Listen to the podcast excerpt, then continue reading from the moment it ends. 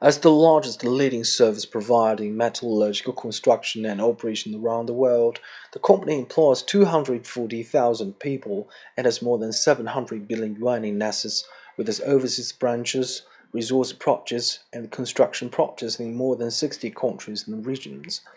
Thanks to its unique competitive advantage, it has taken the lead in expanding its business to include the whole industrial chain that consists of resources acquisition, prospecting, project design, construction, operation, circulation, and deep processing. It is capable of providing metals and minerals companies with systematic solutions and comprehensive services in project construction and operation. The company possesses abundant reserves of metals and minerals resources with many world-class quality mines at home and abroad.